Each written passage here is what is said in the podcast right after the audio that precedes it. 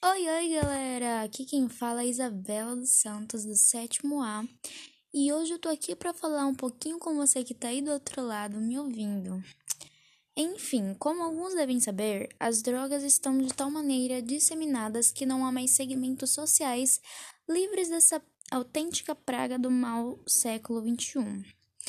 Claro, não que tenha começado agora, mas jamais se traficou, consumiu e prendeu tantas pessoas envolvidas com drogas de todos os tipos.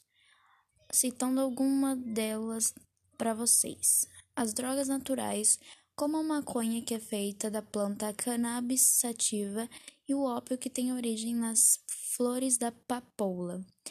Temos também as drogas sintéticas que são produzidas de forma artificial em laboratórios como êxtase e o LSD, e também as drogas sintéticas, como heroína, cocaína e crack, por exemplo. Toda substância que não é produzida pelo organismo, mas é capaz de provocar alterações no seu funcionamento, é chamada de droga. Até mesmo um café que altera o sistema nervoso, estimulando, chamamos de drogas, pessoal. As drogas ilícitas, ou seja, as ilegais, provocam vários efeitos e podem danificar irreversivelmente o sistema nervoso, afetando também o cérebro. Alguns medicamentos usados por profissionais de saúde, quando consumidos de maneira incorreta, podem causar danos e levar até a morte. As drogas lícitas ou ilícitas podem levar à dependência química, fazendo com que o usuário sinta-se a necessidade de usá-la com mais frequência e em quantidades cada vez maiores. Nesse caso, o funcionamento do cérebro fica alterado e o usuário passa a sentir vontade involuntária de consumir a substância. Ou seja, galera, tudo isso que eu acabei de falar é só metade de que a droga pode fazer conosco.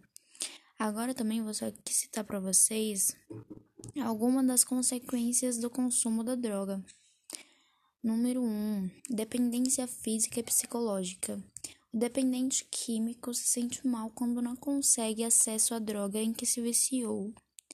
Número 2. Alterações físicas, como taquicardia, aumento de pressão arterial, emagrecimento e palidez. Número 3. Danos psicológicos que se manifestam por comportamentos agressivos, perda de autonomia e autoconfiança isolamento e dificuldade de enfrentar problemas. E por último, perturbações e alucinações. Nesse estágio, pessoal, a pessoa perde totalmente a referência de tempo e de lugar. E bom, galera, o real motivo de tudo que eu citei e falei aqui foi para deixar um recado aí para vocês jovens, adultos e até mesmo crianças desse século XXI. Não entrem em um caminho que provavelmente você nunca mais conseguirá sair.